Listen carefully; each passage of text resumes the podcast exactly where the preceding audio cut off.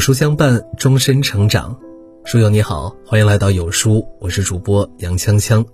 今天为你分享的文章是一个人情商很低的三个迹象。没有人喜欢和情商低的人交往，原因很简单，就是他们的言行举止往往会让人感觉到不舒服。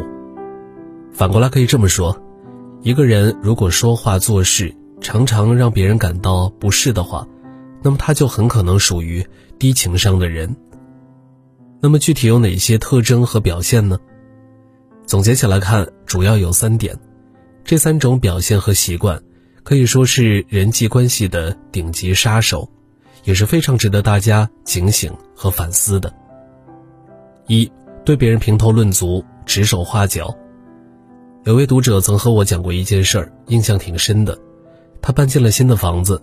请几位同事来家里吃饭，其中有一位女同事对她家里的布置和装修风格颇有一番见解，比如窗帘的样式不好看，茶几和沙发的颜色不搭，衣帽间太小，还有厨房现在都流行开放式厨房，你怎么还是封闭式的？总之就是装修的太没有品位了。用那位女同事的话说：“你这么大的房子真的是白瞎了。”这位读者说：“不管他是不是在开玩笑，但我听的确实感觉到不舒服。他本来就是一个很讨人厌的人，要不是考虑到公司就这么几个同事，叫其他同事来家里吃饭不喊他的话也不太好。否则的话，我才不会请他来。坦白说，在现实生活中，这样的人其实挺多的。他们习惯于对别人品头论足，从不考虑对方的感受。”结果闹得不欢而散，他们往往还不自知。情商低的第一种表现就是喜欢对别人品头论足、指手画脚。你买辆车，他们会说：“你怎么买这个车呀？”然后巴拉巴拉的说一堆毛病。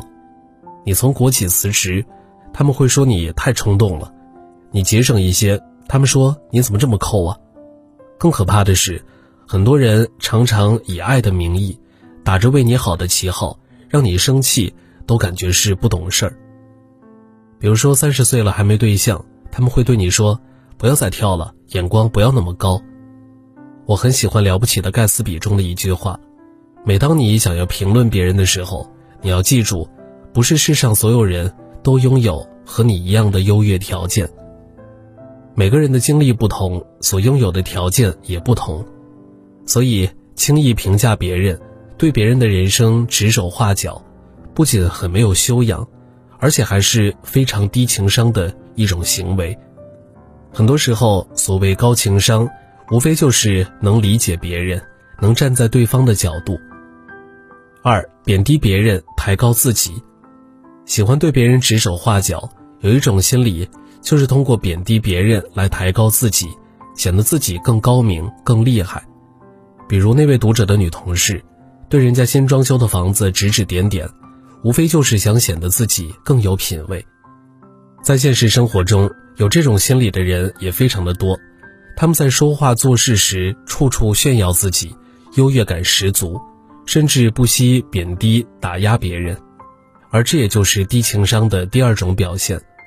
之所以说这种行为情商低，一是因为这样的行为方式非常容易得罪人。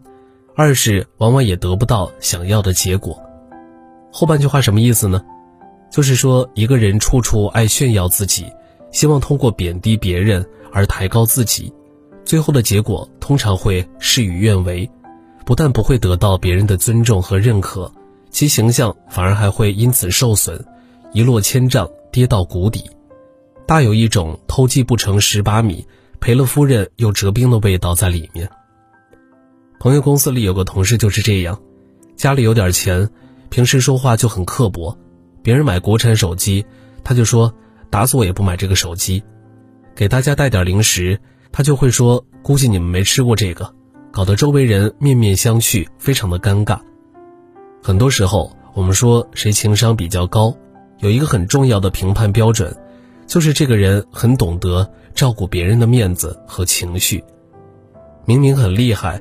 却虚怀若谷，非常的谦逊有礼。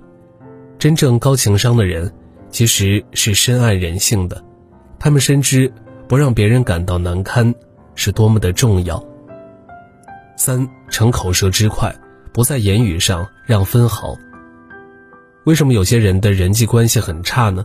被贴上了低情商的标签呢？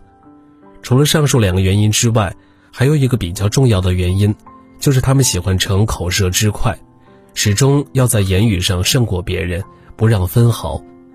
而这就是低情商的第三种表现。前几天写过一篇文章，谈的就是不要与层次不同的人争辩，原因就是和某些认知层次不同的人争论，往往是没有结果的。换句话说，很多时候，我们应该学会认怂，不要凡事都想争个对错，都要在言语上战胜别人，因为有些情况下，你即使战胜了，往往也是输家，反而你认怂了。却是真正的赢家。比如夫妻之间，越是懂得认怂的家庭，越是不逞口舌之快的家庭，往往争吵的就越少，感情就越好。反之亦然。我们可以看看身边那些时常争吵、一地鸡毛的家庭，总有一方是非常强势且好战的，没理争三分，得理不饶人。很多关系的破裂，往往就是这么开始的。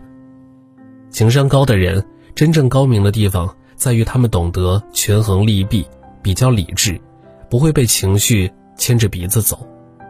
而这样的特质也让他们可以在说话做事的时候能够把握好分寸尺度，可以做到见机行事。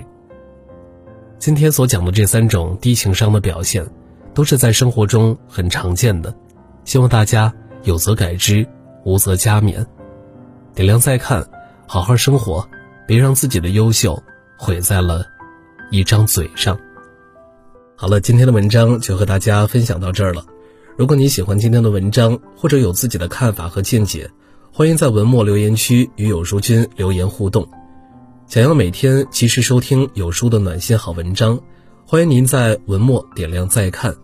觉得有书的文章还不错，也欢迎分享到朋友圈，欢迎将有书公众号推荐给朋友们。这是对有书君最大的支持。明天同一时间，我们不见不散。